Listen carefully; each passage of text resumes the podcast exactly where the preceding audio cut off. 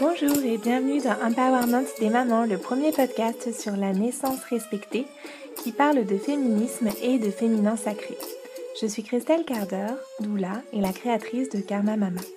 Dans ce podcast, des femmes inspirantes échangent sur leur chemin de maternité et sur leur travail autour des thématiques du maternage proximal, du bien-être et de l'accompagnement des futures et des jeunes mamans. On y partage nos ressources pour plus de sororité et plus d'empowerment entre les mamans.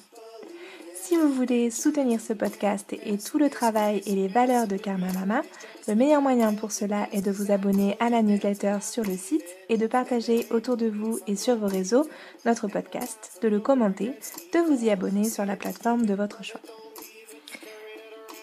Dans l'épisode de ce lundi, j'ai rencontré Karine la sage-femme du Québec, connue dans toute la francophonie pour son approche de la naissance entre science et sacré, comme elle aime le dire. Et vous savez quoi? Karine a d'abord été doula. Puis elle s'est formée pour exercer le beau métier de sage-femme et aujourd'hui elle offre à son tour des formations sur le vortex de la naissance.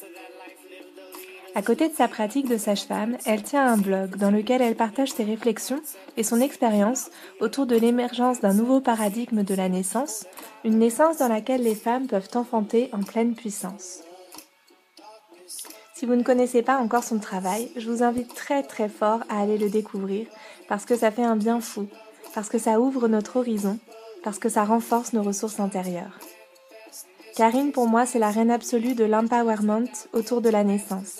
Et je suis vraiment, vraiment ravie, comblée et aussi fière de vous faire entendre sa voix, une voix que j'aimerais pouvoir faire résonner le plus loin possible, le plus fort possible, pour qu'elle touche toujours davantage de femmes et de mères. Alors j'espère que cet épisode vous plaira. Je vous souhaite une très très belle écoute et aussi je nous souhaite à toutes que cet épisode soit le plus largement partagé, car au-delà des simples questions de naissance, si on peut dire, c'est toute une vision des femmes, du monde et de notre société que cet épisode vient toucher. Et je ne sais pas vous, mais moi, je trouve que nous avons grand besoin de tout ça. Alors merci Karine pour tout ce que tu fais. Merci d'avoir accepté de passer ce petit moment en ma compagnie. Et maintenant, c'est parti. Donc, euh, je voulais déjà te remercier d'avoir euh, accepté de me consacrer ce temps, d'autant plus qu'effectivement, tu es toute jeune maman, tu as un tout petit bébé euh, avec toi. Mhm. Je sais que c'est pas toujours évident de trouver des petits créneaux puis de, de se consacrer à ces activités. Et euh, donc, pour refaire un peu le, le cheminement jusqu'à notre podcast, on avait d'abord euh, prévu en février de se voir, et puis c'était juste le moment où Emery s'est arrivé. En fait, du coup, on a. Ouais. on trop beau de recevoir ton mail, mais j'étais toute. Ben oui, parce que je pense, en tout cas, je me souviens plus trop parce que je pense que j'étais déjà altérée un petit peu, mais je t'ai écrit en te disant, ben, je, je commence à, à enfanter mon bébé.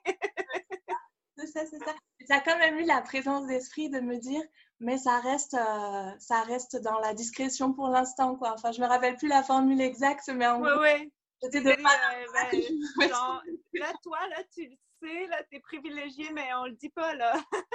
Voilà, du coup, je sais pas si tu l'as senti, mais voilà, mes pensées t'accompagnaient Ouais. Euh. Puis ce qui est drôle, c'est que nous, on a, ben, on a, Emrys est arrivé une semaine avant sa date. Et puis Mm. moi, j'ai toujours accouché après ma date.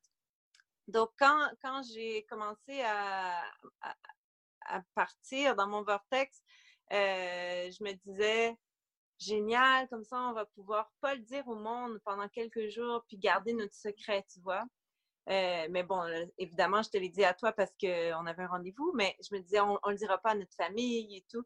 Puis nous, on a accouché en famille, ben, avec nos enfants autour. Puis on a des grands-enfants. On a des petits-enfants puis des grands-enfants. En fait, on a toutes les tranches d'âge. puis euh, ma, ma- mon ado, euh, mes grands, n'étaient pas là. Je leur avais dit de rester euh, en dehors de la pièce, qu'on allait les appeler après le placenta. Puis quand on les a appelés, ma fille de 14 ans euh, est arrivée. Puis on l'avait pas vu venir, ça, hein, je te jure. Euh, est arrivée, puis bon, euh, ils ont chacun un, un- un- un téléphone cellulaire, mes grands. Puis elle, elle, elle, euh, écoute, je pense qu'elle est arrivée dans la pièce. Moi, je ne l'ai pas vue parce que j'étais complètement dans mes hormones. Elle a fait une photo de moi avec mon bébé, et comme les seins à l'air, tout ça. Puis elle l'a envoyé à la famille pour dire le bébé est né, tu vois. Donc, on on n'avait pas on n'avait pas, en fait, pensé jamais que ça pouvait arriver, ce genre de truc. Mais du coup, euh, tout le monde l'a su avant qu'on sache que tout le monde le savait. Donc, si j'ai un conseil à dire aux, parents qui accouchent avec des ados dans la maison autour, c'est de parler de ça, de dire là, on va pas mettre ça sur Instagram tout de suite euh, dans la première minute, là, OK? c'est vraiment une, anecdote euh, qui est drôle, je trouve. On en rit maintenant. Mais sur le coup, euh, j'étais pas très contente parce que c'est ça, c'est qu'elle l'a mis sur Instagram, puis l'instant d'après, elle était en FaceTime avec la famille, avec comme l'écran comme ça, là, tu devant nous. J'étais comme, what the fuck? je vais pas parler à personne, là. Je veux juste être avec mon bébé puis mon placenta, please. En tout cas, bref. Oui, tu n'avais même pas eu le temps de redescendre, en fait, que euh, déjà c'était. Ben, à peine! ouais, ouais c'est ça, à peine, tu sais. Puis là, comme moi, j'écris tout le temps sur mon blog, on ferme les téléphones cellulaires, euh, tu sais, on le dit pas à tout le monde tout de suite. Puis là, il est arrivé exactement ce que je dis aux gens de pas faire, tu sais, mais c'est parce que moi, j'avais pas préparé mon ado à ça, j'avais pas vu ça venir. Décidément, la technologie nous devance comme parents. Là. ouais, il y a des choses à, regarder quand t'es parents maintenant qu'on n'avait pas nécessairement avant, en tout cas. Et puisque tu parles justement de la naissance d'Emery, il y a une chose que je voulais aborder avec toi, c'était euh, le, le, placenta, justement. Tu en as parler là et puis on sent que c'est important pour toi dans ton travail. Et avec Emrys, euh, vous avez fait le choix ou peut-être ça s'est dessiné comme ça de faire une, euh, une naissance lotus ou enfin un bébé lotus? Ouais. Euh, voilà, ça m'a. J'avais envie de parler de ça avec toi parce que je trouve que c'est beau comme pratique et je voulais savoir ce que toi ça t'avait apporté, ce que tu avais senti chez ton bébé. Peut-être que tu présentes un peu voilà les bénéfices pour les auditrices. Oui, ben, je suis contente d'en parler parce que c'était vraiment une expérience spirituelle absolument transcendante, vraiment. Euh, moi, j'avais parlé avec euh, mon chéri de faire ça en prénatal. Et puis lui, il était comme, ben là, tu es en train de me dire que tu veux qu'on dorme avec un placenta pendant comme plusieurs jours puis nuits.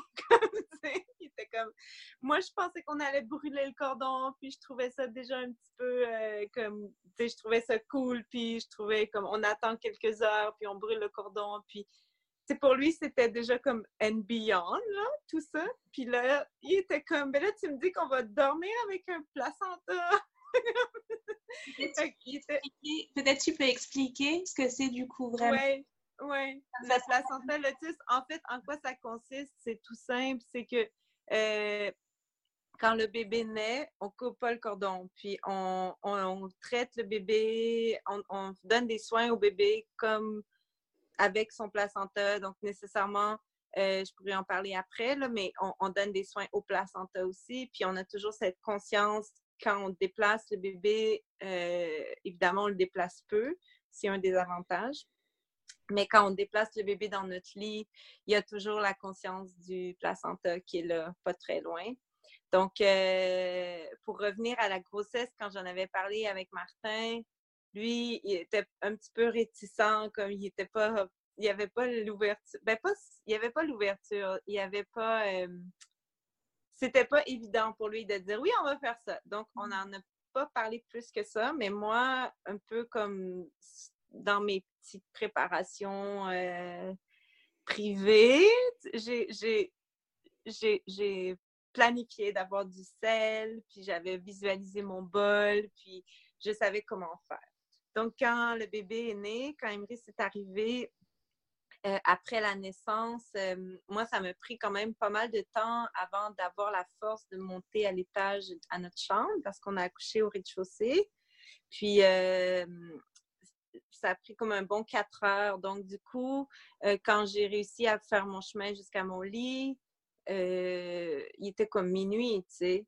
Donc, à minuit, on était juste vraiment fatigués, puis on n'avait pas envie de faire un rituel pour le cordon Donc, on s'est dit, on va en parler demain matin. Puis, on s'est juste comme endormi avec le placenta enroulé dans des langes.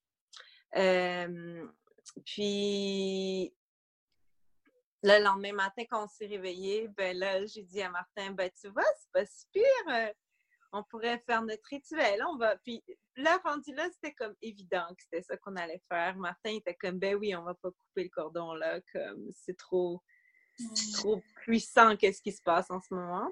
Donc, on a fait le soin au placenta.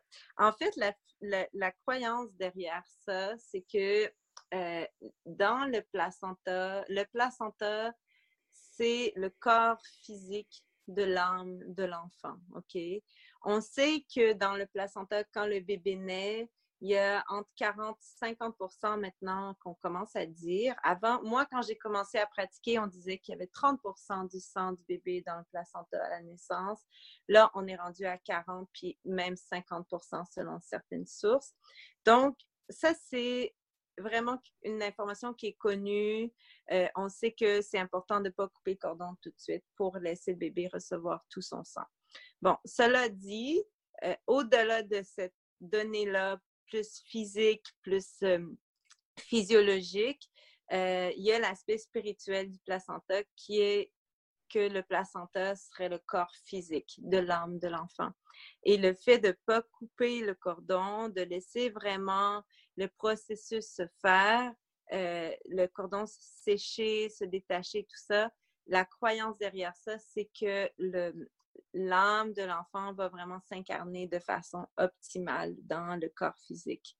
Euh, et ceux qui l'ont pratiqué disent, remarquent en fait vraiment, euh, et c'est des données empiriques, il n'y a rien de, documenter scientifiquement là-dedans, mais les parents qui ont eu un bébé lotus disent plus tard que l'enfant, c'est un enfant qui est vraiment complet, puis qui est simple et qui a peu de demandes matérielles.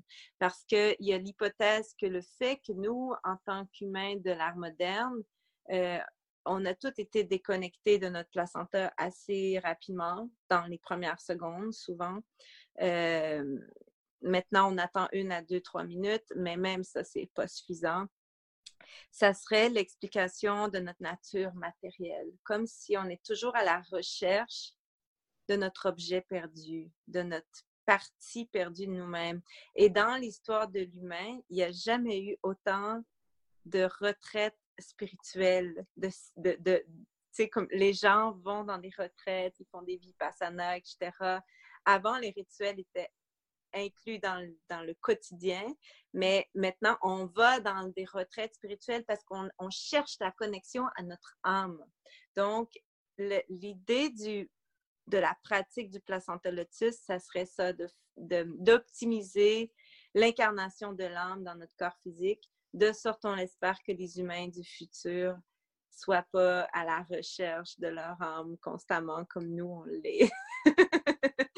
Donc, euh, ouais, voilà, on a fait ça. Puis pour le faire, euh, il y a quand même des, soins à faire au, placenta parce qu'évidemment, si tu laisses un, placenta dans un bol et que tu fais rien, ça va puer. Ça sera pas agréable. Et donc, il y a toute une partie rituelle où tu mets le placenta dans du sel, que tu ajoutes des plantes aromatiques. Nous, on a mis des cristaux, on l'a enveloppé dans, des, dans un linge. Et puis, à chaque jour, il faut que tu rajoutes du sel, puis des plantes. Puis, euh, ouais, c'est vraiment spécial. En fait, euh, j'ai moi-même enregistré un podcast sur l'expérience complète de ça que je vais euh, offrir dans ma préparation postnatale qui va sortir d'ici les prochains mois. Mais c'est, ouais, écoute, on pourrait en parler longtemps, ma belle. Parce que c'était vraiment transcendant comme expérience. du coup, tu attends en fait que le placenta et le cordon est complètement séché et se détachent tout seul, en fait, c'est ça? Oui, le cordon, en fait, sèche assez rapidement.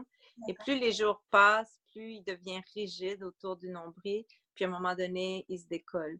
Donc, euh, c'est sûr que quand on se rend jusqu'au bout, euh, puis que ça prend une semaine, euh, ça doit être vraiment long. Nous, après trois jours, euh, je dois faire une confession, c'est que nous, on, a, décidé de le couper après trois jours parce que euh, on arrivait le soir, puis euh, en fait, moi, j'ai mangé mon placenta aussi. J'ai pris des morceaux du placenta à la naissance avant, tu sais, comme quand dans les premiers quatre heures, j'ai demandé à Emrys, j'ai demandé à son placenta parce que je voulais prendre cinq morceaux pour, euh, comme remède pour les tranchées.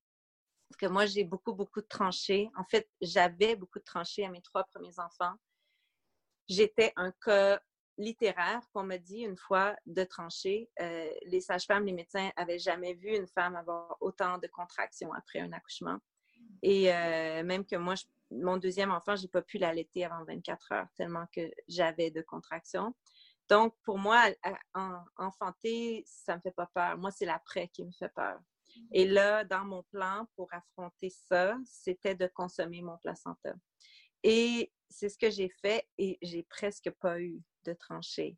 Donc, j'étais comme, j'avais le placenta à côté de mon bébé depuis trois jours, puis moi, je, mangeais mon petit morceau à chaque jour, puis j'étais comme vraiment allumée par cette médecine-là. Puis là, j'avais pas mal au ventre, comme puis au quatrième, on est supposé avoir encore plus mal.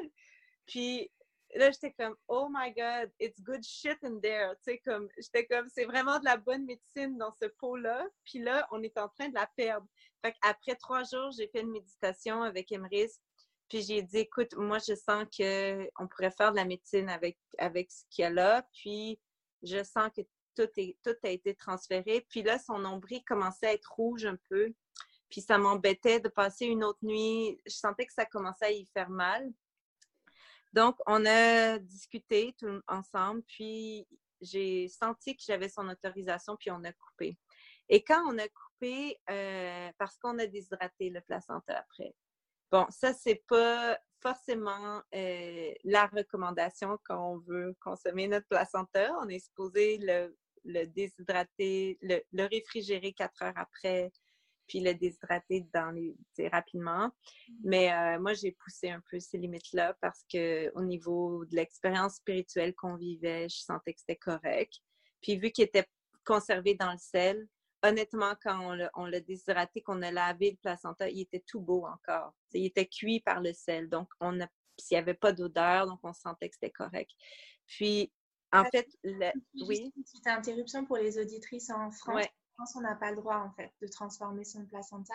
Euh, non. Le placenta, on n'a pas le droit d'y toucher dans, dans, les droits. Donc, quand on veut faire l'encapsulation de placenta ou ces choses-là, en fait, souvent, les mamans, ce qu'elles font, c'est qu'elles détournent le, l'interdiction en envoyant, en fait, à l'étranger le faire et qu'elles reçoivent après. Ah oui, OK, OK.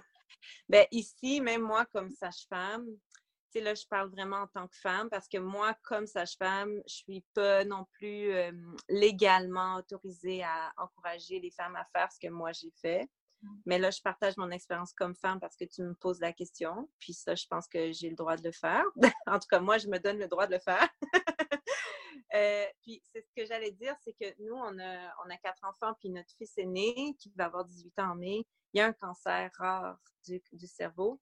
Et, euh, et c'était vraiment dans, dans, le sentiment que j'avais de cette expérience-là, c'était fais des capsules pour donner à ton fils.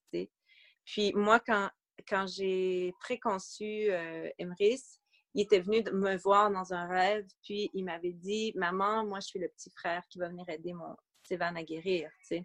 Donc, c'était comme toute une belle continuité avec mon rêve, mon expérience, tout ça. Fait qu'on a décidé de le couper. Et quand on l'a coupé, je suis partie à pleurer parce que là, tout d'un coup, moi, ça faisait trois jours que je m'occupais aussi du placenta de mon bébé. Puis là, je trouvais mon bébé pour la première fois sans son placenta. Je me suis retrouvée euh, dans mon lit avec mon bébé. Puis là, j'étais comme pleine d'émotions parce que j'étais comme, ben oui, je sens que c'est ça qu'il fallait faire, mais en même temps, là, je le regrette. Puis pourquoi on a fait ça? Puis il est où mon placenta? Ben, quand j'ai regardé l'heure, là, il était 7h20. C'est exactement l'heure de sa naissance. Puis là, c'est comme si c'était le signe qu'il me fallait pour me dire It's okay, mom, tu comme c'était la bonne chose à faire. Puis là, Emrys, il m'a regardé, puis j'ai vu, c'est comme s'il venait de naître. C'était comme la deuxième, euh, la, deuxième étape de sa naissance. Il est né, Après ça, quand son placenta a été décollé de lui, c'est comme si il, l'autre partie de lui est arrivée complètement. Puis j'ai vu son regard pour la première fois qui était complet à ce moment-là. Puis là, il me regardait, puis je me suis mis à chanter, puis là, je pleurais, puis c'était plein d'émotions, puis il me regardait comme il m'avait jamais regardé encore depuis sa naissance. Et puis là, je savais que tout ça, c'était parfait. Puis, euh, ah sincèrement, c'est vraiment euh, une des expériences de naissance que, en quatre enfants, c'est l'expérience de naissance qui était la plus puissante, je pense, pour moi, de faire le placenta lotus. Puis, ouais, voilà. à la sensation dans ce que tu dis, j'entends comme si en fait euh, la naissance, elle, elle s'était fait vraiment sur plusieurs jours du coup et que ouais. y avait eu tellement d'étapes tout en douceur et que ça arrivait jusqu'à ouais. moment final dont tu parles là en fin de compte. Ouais, c'est ça, c'est ça. C'est ouais, je sais pas, peut-être qu'il faut rajouter une étape à, au vortex de la naissance finalement. je vais méditer là-dessus. ou, euh, ou ajouter, des, ajouter des informations dans une d'elles, parce que là, ça, j'en parle pas encore. Est-ce que tu veux nous parler justement ben, du vortex de la naissance? Comment euh, alors j'imagine que sans tout divulguer, parce que ça prendrait en plus beaucoup, beaucoup de temps, mais au moins s'il y a des choses que tu peux transmettre comme ça qui te paraissent euh, importantes et nécessaires à dire? Ben, en fait, le concept du vortex de la naissance, pour faire, euh, pour l'expliquer de façon courte, c'est vraiment de dire que ben, c'est d'offrir un nouveau langage pour parler de la naissance qui se, qui se détache de ce que, ce que nous, on a appris avec le langage médical. Et ça vient situer l'enfantement dans un processus qui est vraiment plus continu que découpé comme le modèle médical nous l'explique. Euh, quand une femme s'en va mettre au monde son enfant, elle va pas réfléchir en se disant OK, là, je suis en latence et puis mon col est seulement ouvert à deux, donc j'accouche pas vraiment, donc je suis pas vraiment en travail.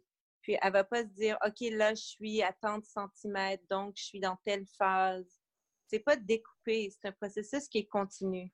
Puis le fait de mettre ça dans un concept de, vortex à naissance où tranquillement la femme se déconnecte de la réalité ordinaire, en fin de grossesse, elle va comme devenir de plus en plus altérée, elle va avoir de plus en plus de contractions, elle va être tout mélangée, elle va penser juste à son bébé, ses enfants, si elle en a d'autres, vont l'énerver. Tout le monde va l'énerver s'il ne parle pas de son bébé dans son ventre ou de son corps à elle qui va accoucher. Donc, tout ça, euh, ça fait partie du vortex. Puis à un moment donné, ben, tout est en place pour euh, tout est en place pour que euh, le vortex se lève, puis là, le voile arrive, puis elle traverse le voile, puis elle s'en va entre les mondes où là, elle va s'ouvrir, s'ouvrir, s'ouvrir. Elle va aller monter le vortex, elle va arriver au sommet où elle va être complètement ouverte. Puis là, c'est ce que dans le langage médical, on appelle la phase de désespérance, le mmh. sommet. Euh, mais elle le sait que c'est normal. Puis elle va s'ouvrir, puis elle va arriver à la quiétude où là, elle va avoir une espèce de, de, béatitude, la pause divine, où elle va télécharger son bébé. Puis après, son bébé, il va arriver en elle. Puis là, elle va le mettre au monde. Donc, c'est en fait le vortex de la naissance, c'est une série d'étapes qui se succèdent, mais qui viennent inscrire l'enfantement dans un processus qui est long, qui est continu, que même si on accouche en 3-4 heures, il a quand même commencé plusieurs semaines avant. Et puis là, ben, on vient de parler du placenta lotus.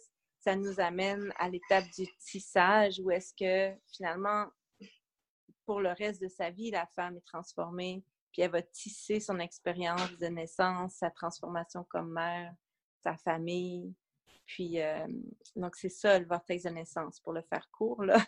Évidemment, on peut en parler pendant toute une journée. oui.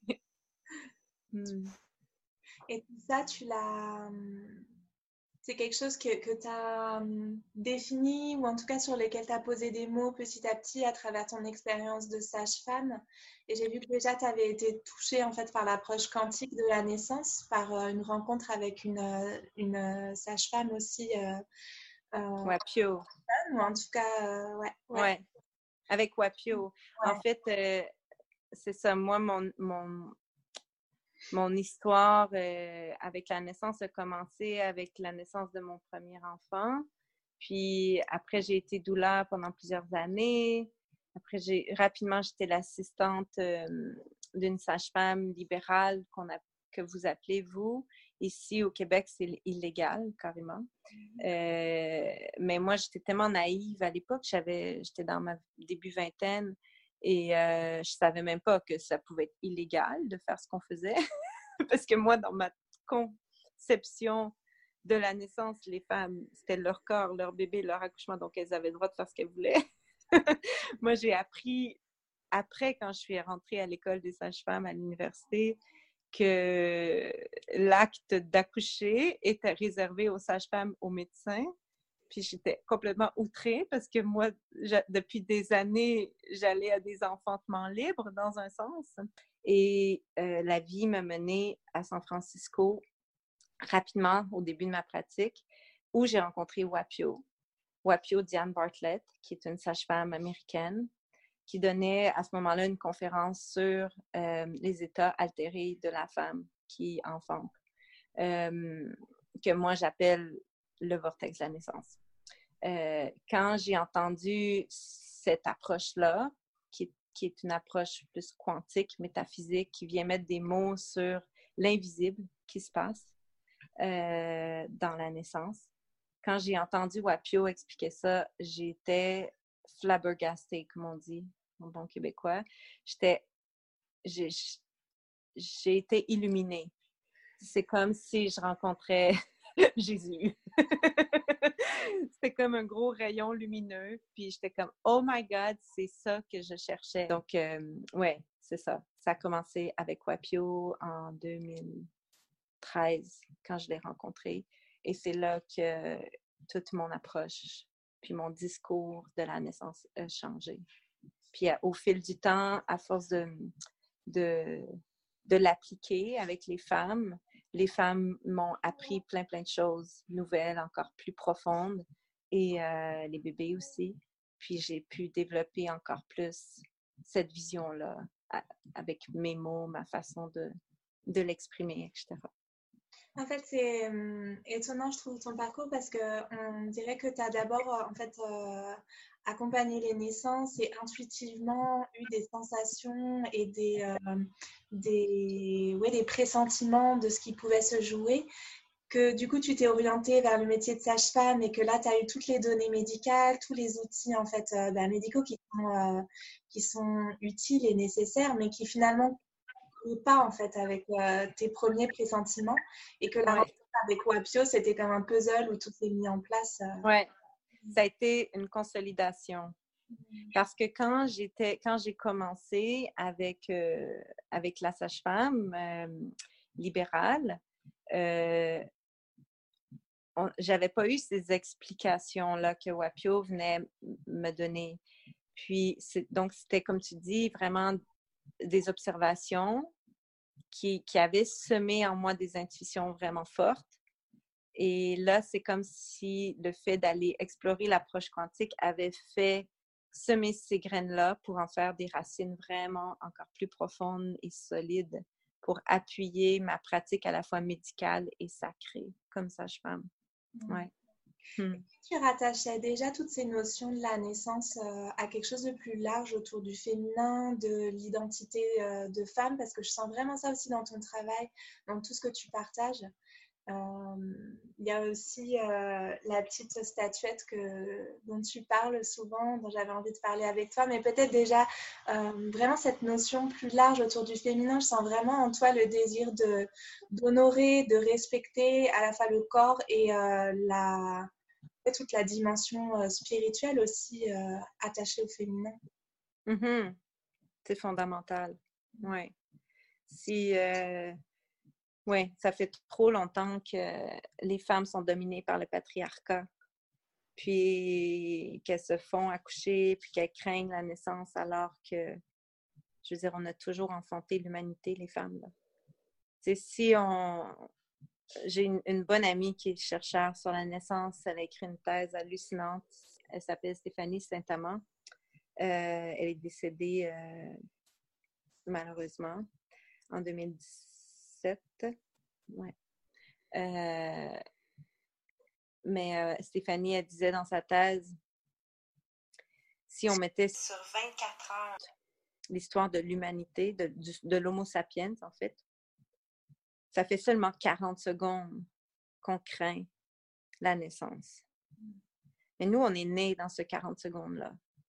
Donc, moi, ma mission, un peu comme sage-femme et blogueuse, comme formatrice aussi, je pense que c'est beaucoup de rappeler aux femmes que on est peut-être né dans ce 40 secondes-là, mais on peut s'en détacher, on peut s'en libérer, on peut se reconnecter à notre conviction profonde que si on est capable de concevoir un enfant puis de le former parfaitement pendant dix lunes dans notre corps, on est capable de le mettre au monde. Puis après ça, bon, on fait les choix qu'on fait. Si on a envie d'aller à l'hôpital ou d'être accompagné ou d'accoucher chez soi ou d'accoucher tout seul même, ben on y va. Il n'y a pas plus de risque avec un choix que de l'autre. Parce que depuis que le monde est monde, on les sort, nos bébés, puis le placenta qui vient avec. Puis oui, des fois, shit happens, puis des fois, il y a des morts. Mais c'est pas vrai que c'est une majorité du temps que c'est ça qui se passe. La grande, grande, grande majorité du temps, les femmes accouchent, les bébés naissent, puis les familles s'agrandissent, puis tout va bien. Donc, mmh. ouais. C'est peut-être ça le principal en fait de notre euh, travail même, euh, tu vois, où on se situe dans la, dans la périnatalité, c'est de donner cette confiance-là en fait. Oui. Ben, une femme qui s'en va enfanter et qui a confiance en elle, elle a déjà vraiment beaucoup de travail de fait. Parce que de, pour réussir à accoucher de façon physiologique, sous sa propre autorité hormonale, à l'ère moderne, ça prend beaucoup de travail en prénatal. Puis, tu sais, moi, j'ai eu quatre enfants, puis encore à Emrys, j'ai dû faire le travail. Puis c'est pas parce que moi, je suis Karine la sage-femme que j'ai pas eu à faire le travail. Je dirais même que cette, cette grossesse-là, c'est celle où j'ai fait le plus de travail. Parce que j'avais des peurs, j'avais des, des patterns, j'avais des, des flashbacks de situations que j'avais vues ou vécues.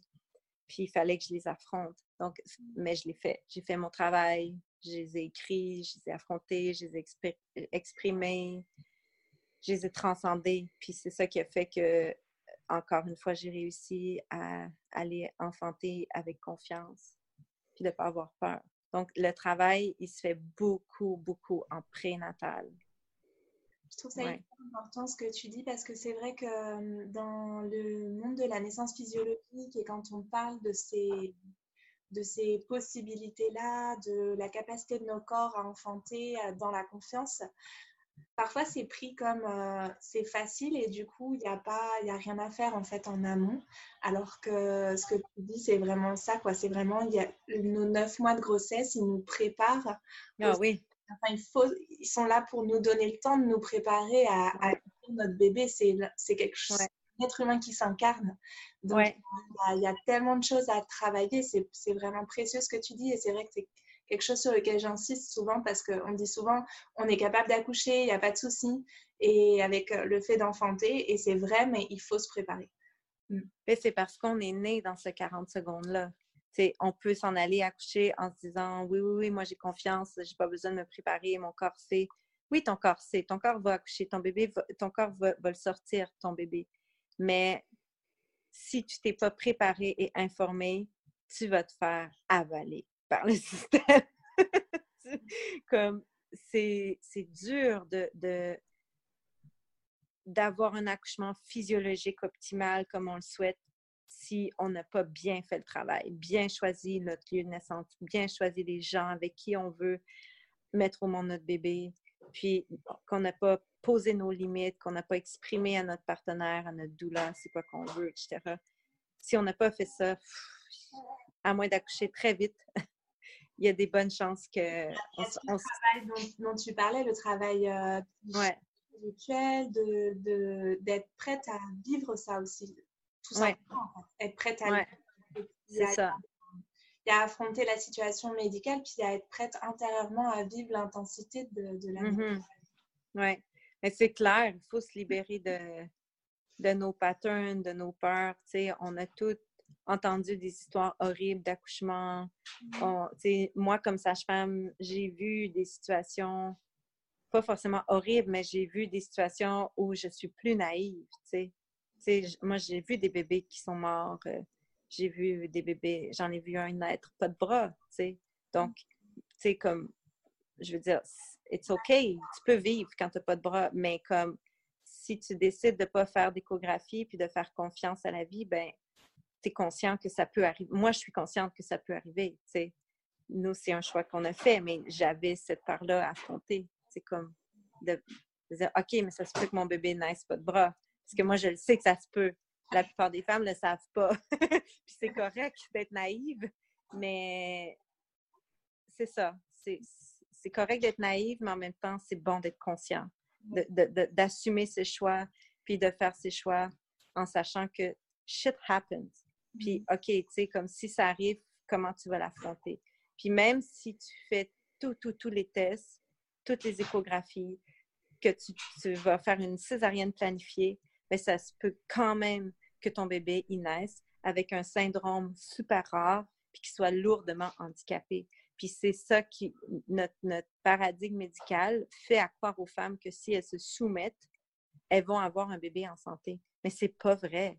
C'est pas vrai. Moi, j'ai vu des femmes avoir des accouchements hyper médicalisés ou hyper naturels et se retrouver avec un enfant qui a une paralysie cérébrale lourde parce qu'il y a un syndrome hyper rare, puis ça arrive, shit happens. Mm. Comme, fait c'est ça, il faut prendre conscience de ça, affronter cette possibilité-là, qu'est-ce que, comment on le vivrait, puis tout ça, puis après ça, se ramener à OK, mais cela dit, la plupart du temps, les bébés naissent, ils sont parfaitement en santé et tout va bien. OK? Mais tu sais, il faut arrêter aussi d'être naïf, de penser que si on se soumet à l'autorité médicale, qu'on va avoir un bébé en santé. Puis il y a des bébés en santé qui naissent, puis ça va être des enfants qui vont te faire chier toute leur vie. Tu comprends? ça aussi, c'est quelque chose qu'on ne parle pas. C'est pas parce que ton bébé est en parfaite santé que ta vie va être simple pour autant. Donc, ça, c'est la vie. C'est. Voilà, moi, je suis plus, naïve maintenant.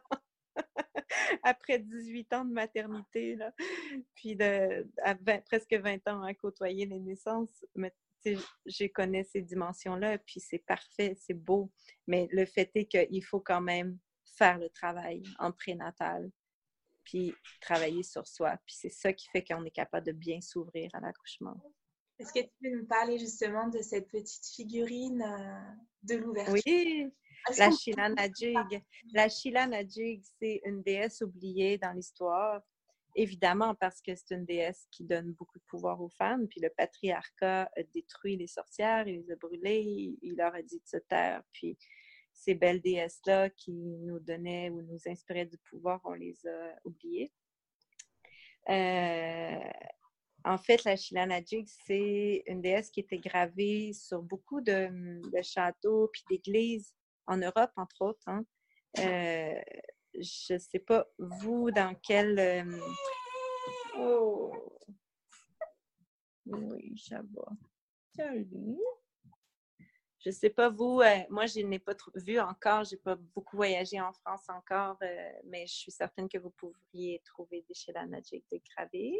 En tout cas, moi si j'étais en, Europe, je, me ferais une mission d'aller en trouver une. J'espère un jour tomber sur une dans, dans, mes missions. c'est un de mes rêves en fait. Euh, en fait, c'est donc une déesse qui, pour l'illustrer, là, c'est des, voyons, comment on dit ça, les auditeurs? Oui, les auditeurs. Si les auditeurs l'ont jamais vu, c'est une, euh, une gravure où c'est une femme qui, euh, a plus de cheveux euh, et qui a les yeux vraiment comme tout croche, qui est en train de s'ouvrir elle-même sa vulve, sa yoni, OK? est en train de s'ouvrir sa yoni. Et ce que ça veut dire, pourquoi cette déesse-là existe, c'est que on s'en servait pour expliquer aux femmes qui s'en allaient enfanter, voici où tu t'en vas. Voici ce qui va arriver. Quand tu vas aller accoucher, tu vas t'ouvrir tellement grande et seul toi peux t'ouvrir comme ça. Seul toi a ce pouvoir-là, que c'est là que tu vas pouvoir accoucher ton bébé. Et pour arriver à t'ouvrir à ce point, tu vas en perdre ta coiffure, tu vas en perdre ton maquillage. Bon, à l'époque, il n'y avait pas de maquillage. Hein. Euh, tu vas en perdre ta pudeur, tu vas finir tout nu. Et puis, si on remarque la Sheila on voit même pas sa bédaine, on voit même pas son ventre de grossesse, OK? Tu vas même en perdre la conscience de ton corps physique, de ta grossesse. Et c'est là que tu vas permettre à ton bébé de passer à travers toi, quand tu vas arriver là. Et si on regarde comme il faut, la Sheila Najik, elle a un petit sourire en coin. Donc, ça nous dit que si tu y vas, puis que tu as confiance, puis que tu t'en vas là, tu peux même avoir du plaisir. Moi, je l'adore. ouais. Puis c'est une belle, euh, un, bel exercice à faire en grossesse, euh, de se prendre de l'argile ou si on, maîtrise un médium en art, de, de, se faire sa propre chez la Najig. On trouve un dessin sur Google, puis on se fait sa propre chez la Najig. Et sérieux, c'est un exercice vraiment puissant. Je l'ai fait ma propre chez la Najig au troisième trimestre. Puis euh, ça m'a vraiment fait travailler des choses. Parce que du coup, ça te fait réaliser que, en tout cas, moi, ça me fait réaliser que bon, mes peurs étaient très dans mon mental. Et puis là, quand, quand j'étais dans les deux mains dans l'argile, comme ça, c'est comme, OK, non, c'est pas si compliqué que ça. Là, je vais juste accoucher mon bébé. je peux me libérer de mes peurs. puis, euh, j'ai une, une, amie qui me l'avait aussi dessiné. Euh, en, ben, elle m'avait fait une aquarelle en fin de grossesse. Je l'ai publié sur mon compte Instagram cette semaine. Tu l'as vu, hein? Dans les, dans les, notes de podcast, si tu m'y autorises, avec le lien vers... Oui, oui, s'il te plaît. Mais euh, ouais, c'est ça. Je, l'avais devant moi où est-ce qu'il y avait ma piscine. Et je te jure que quand j'étais dans mon sommet, je l'ai regardé droit dans les yeux, puis je me suis dit, OK, OK, c'est ça. c'est ça qui se passe. Ouais. Puis la preuve, parce que je sais pas, hein, on est tout un peu influencé par euh, notre société, puis notre, apparence, tout ça, on veut, on veut bien paraître et tout. Puis même si c'était mon quatrième enfantement, euh, quand je suis rentrée dans la piscine, je me suis dit, ah, je vais pas mouiller les cheveux, tu sais. Je sais pas pourquoi je me suis dit ça. Ben, quand je suis arrivée au sommet, là, puis que je regardais ma chez la Najig, je te jure que j'avais les cheveux bien mouillés et bien échevelés. Donc, j'ai pu télécharger mon bébé à ce moment-là. Hmm. Ça me parle vachement de ce que tu disais tout à l'heure, euh, du coup, avant que ça recoupe, sur le, ce moment vraiment, oui, il va falloir que nous-mêmes, on s'ouvre en fait. Moi, j'ai vraiment ouais. ça pour mon premier euh, accouchement à la maison où en fait euh, c'était vraiment vraiment ça. Tout le travail mm. avait été super euh, facile presque parce que je pense que j'étais super bien préparée. J'ai accouché avec une sage-femme qui a été formée par toi au, Vortex. Elle n'avait pas encore fait la formation génial. Et euh, et quand je suis arrivée ouais, au sommet, ou en tout cas juste dans la phase de désespérance, j'avais tellement peur, mais vraiment. Et, et à un moment, voilà, elle, elle m'a regardée vraiment et elle m'a dit euh, c'est maintenant et c'est toi qui. Enfin voilà, elle m'a fait sentir que c'était moi qui, qui, devais le faire et que, et, mhm. et, que voilà, que c'était, que c'était maintenant, quoi, vraiment. Et euh, ouais, c'est. C'est, hyper primitif en fait. C'est vraiment le terme qui, qui, nous est venu à mon, à mon conjoint et moi quand on a traversé tout ça après, mhm. en être un peu revenu. C'est que c'était tellement primitif. Ouais. Oui, mais c'est beau ce que tu dis, puis ta sage-femme, elle a été extraordinaire de dire c'est toi, c'est toi là qui va le faire. Parce que ce qu'on apprend dans, dans, le paradigme médical, c'est que quand la femme panique comme ça, on a.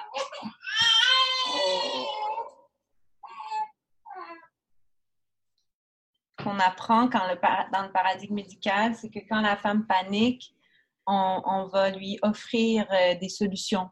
On va lui dire, ben OK, on va te faire la péridurale, ça va te faire du bien, ça va te soulager, pauvre toi, tu n'as pas besoin de souffrir, etc.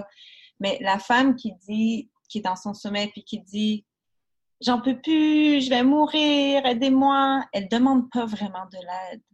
Ce qu'elle demande, c'est que quelqu'un lui dise, oui, c'est normal, c'est parfait, c'est là que tu dois être, tu vas le faire. Là, en ce moment, c'est en toi et toi et ton bébé et trouve ton chemin, trouve ton espace magique, vas-y t'ouvrir, on est là et on t'assure, tout va bien, tu vas le faire.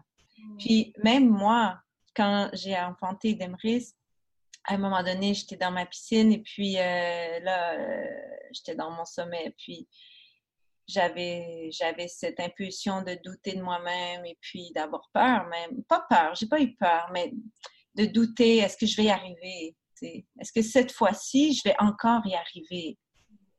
Puis je l'ai dit à, mon conjoint et puis euh, à Francine qui était là pour s'occuper de, notre fille Emma puis les deux sont partis à rire quand j'ai dit ça c'était comme, ils sont partis à rire. Moi, j'étais comme, euh, pensez-vous que je vais y arriver? puis ils sont partis à rire, puis ont dit, ben oui, tu vas y arriver. Puis c'était comme super simple pour eux, tu sais, de leur point de vue à eux. puis là, j'ai fait, OK. C'était tout ce que j'avais besoin d'entendre. Mais c'est sûr que si une femme te dit ça, puis que tu lui dis, Oh, ça a l'air vraiment difficile, puis là, j'ai l'impression que tu paniques, puis que tu, tu y arrives pas, hein? On va t'aider, nous. Ben, elle va, elle va prendre l'aide. ouais. Oui, je pense aussi que c'est quand on l'a. Enfin, en tout cas, je me dis que ça a forcément un impact quand on l'a vécu de l'intérieur, en fait, et qu'on a passé ce chemin-là, et que du coup, on, on, a. Sinon, on a pu le faire, bah, les autres aussi peuvent le faire au final. Oui, exact. Exact. Et moi, je me souviens, moi, j'ai eu mon premier enfant, j'avais 21 ans. Et euh, je me souviens, la première marche que j'ai fait avec lui, dans la, à ce moment-là, je l'avais mis dans une poussette. Puis, euh, j'étais dans ma poussette. Puis, je poussais mon bébé. Puis là, j'ai croisé une maman qui poussait son bébé dans la poussette. Puis, je l'ai regardé dans les yeux. Puis, j'étais comme, ouais, nous, on est dans le club des mamans, là. comme, nous, on sait de quoi on est capable. Puis, tu sais, comme, je, je lui ai pas parlé parce que je la connaissais pas, mais, mais je me souviens encore, 18 ans plus tard, de ce sentiment qui m'habitait de toute puissance, de dire, si j'ai pu vivre ça, si j'ai pu faire ça, je peux faire n'importe quoi. Et puis, c'est vrai que pour maintenant avoir 18 ans de recul à materner, c'est vrai que quand on a vécu cette puissance-là de notre capacité d'enfanter, ça nous donne quand même pas mal de force quand on a des épreuves dans la vie.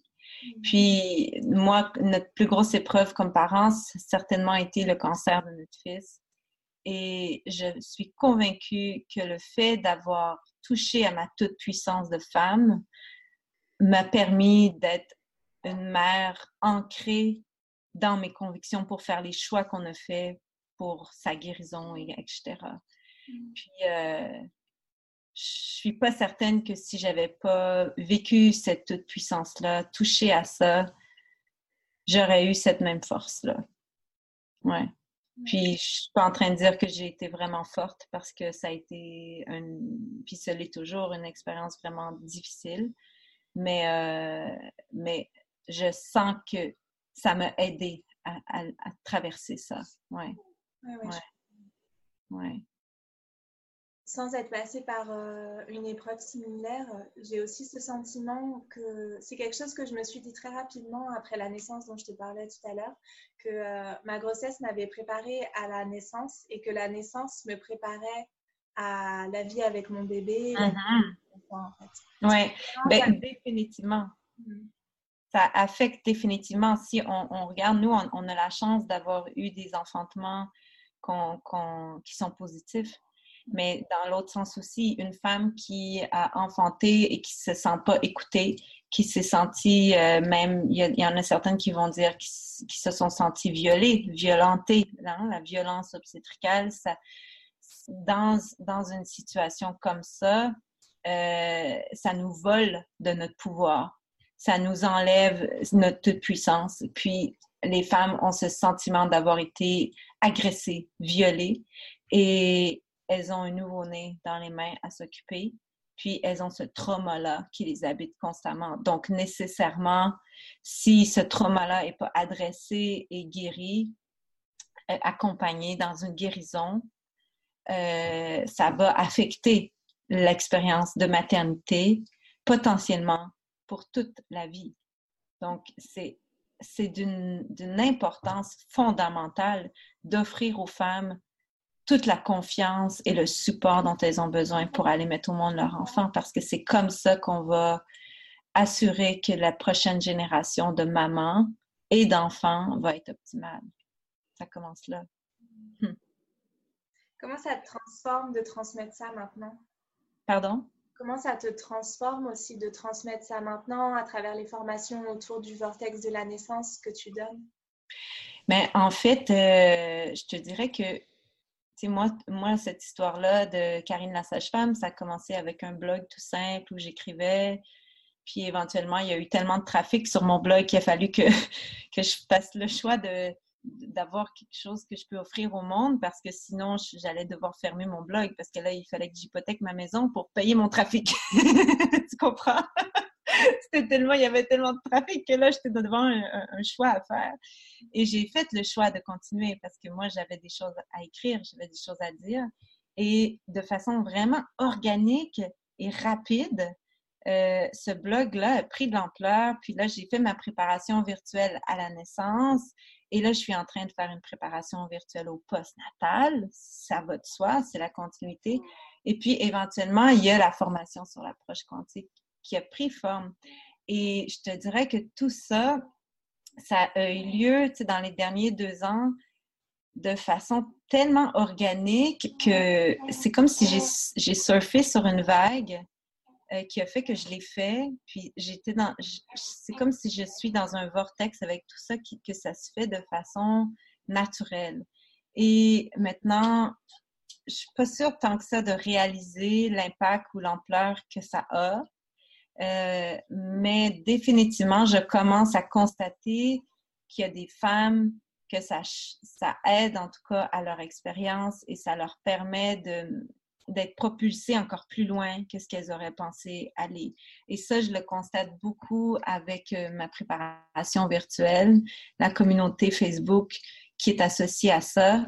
C'est hallucinant ce que je témoigne là-dessus. Des femmes qui ont eu des expériences, des premières expériences traumatiques ou simplement médicales, pas comme elles voulaient, et que là, elles font la préparation, elles participent à la communauté, entre elles, les femmes se parlent, se supportent et elles ont des enfantements absolument phénoménales. Bon, il n'y a rien de phénoménal là-dedans parce que c'est naturel, c'est juste instinctif d'accoucher.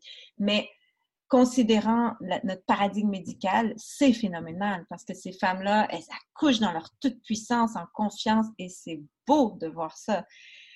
Moi, j'ai l'impression d'avoir été euh, guidée par un mouvement quantique euh, qui est qui est pas en dedans de moi, qui, est dans l'univers. Donc, je suis, je, suis une simple messagère euh, qui transmet des informations. oui, j'aime bien le voir comme ça. Ça me transforme à chaque instant, c'est sûr. Hmm. Pour en revenir à toi, maman de ton petit Emrys, et c'est la dernière question que je pose en général et tu nous as accordé beaucoup, beaucoup de temps, alors je t'en remercie vraiment. Comment se passent tes nuits? Comment ça va avec les nuits? Ah, ça va bien les nuits. Euh, c'est un bébé extraordinaire. Euh, j'ai l'impression que rendu au quatrième, euh, on s'en fait plus avec euh, tant de choses que ça. Sais, quand le bébé pleure, on a plus de la compassion que de la panique comparé au premier. Euh, et puis, depuis qu'il a cinq semaines, il a commencé le soir à avoir pas mal de, crises de pleurs euh, autour de 6 heures, 7 heures. Et j'ai l'impression que là, il sort un peu toutes les tensions qu'il a accumulées dans la journée, puis euh, on les accueille, on, l'accompagne là-dedans. Et après ça, il s'endort, puis il dort super bien. je pense qu'il doit se réveiller à peu près aux deux heures pour boire, mais il dort avec nous. Euh, et moi, je veux dire, je sommeille en l'allaitant, puis ça se passe bien. À date, ça se passe super bien. C'est, facile. Je me pose pas de questions. Mais la question, le secret pour moi, c'est le dos. puis j'estime la quantité de boire qu'il fait dans la nuit avec les taches de lait qu'il y a sur le lit quand je me réveille. je me dis, oh, il a bu beaucoup cette nuit. ouais c'est cool. C'est du bonheur pur. C'est du true love. Ça fait beaucoup de bien de t'entendre parler de choses euh, avec autant de simplicité et de naturel. Ça rend tout mm. accessible. C'est vraiment super. Yeah! Ça me fait vraiment plaisir d'avoir euh, cet échange-là avec toi. Ça fait longtemps qu'on voulait le faire, qu'on a réussi. C'était priorité à Emery, c'est normal aussi. Ben oui, oui. Merci beaucoup, Karine. Je vais arriver. Génial. Hmm. Et voilà, je sais pas vous, mais moi, rien qu'en montant le podcast et en entendant à nouveau Karine, euh, j'avais le petit sourire à l'entendre rigoler et puis euh, je me sentais toute gonflée de, confiance en, en mes ressources intérieures, en moi-même, à me dire mais oui, je suis capable de tellement de choses. Donc euh, j'espère que cet épisode vous fera le même effet. Merci encore Karine pour ta disponibilité et pour ta simplicité. Merci à Emrys qui était présent avec nous. Vous l'avez peut-être entendu par petits moments. Il a été adorable tout au long de l'enregistrement de cet épisode. Vous trouverez dans les notes du podcast euh, toutes les choses dont on a parlé avec euh, Karine, notamment la Sheila son site, euh, voilà, toutes les, toutes les petites choses qu'on a abordées, puis les liens vers ses réseaux sociaux, bien sûr. Pour nous, l'épisode touche à sa fin et si vous voulez en savoir plus sur Karma Mama, on se donne rendez-vous sur le site karmamama.com où vous pourrez découvrir toutes les ressources gratuites que je partage, l'accompagnement en ligne ainsi que mes méditations prénatales. N'oubliez pas de vous abonner au podcast avant de partir si l'épisode vous a plu et je vous dis à très vite sur les réseaux sociaux. Prenez bien soin de vous et merci encore à tous pour votre présence.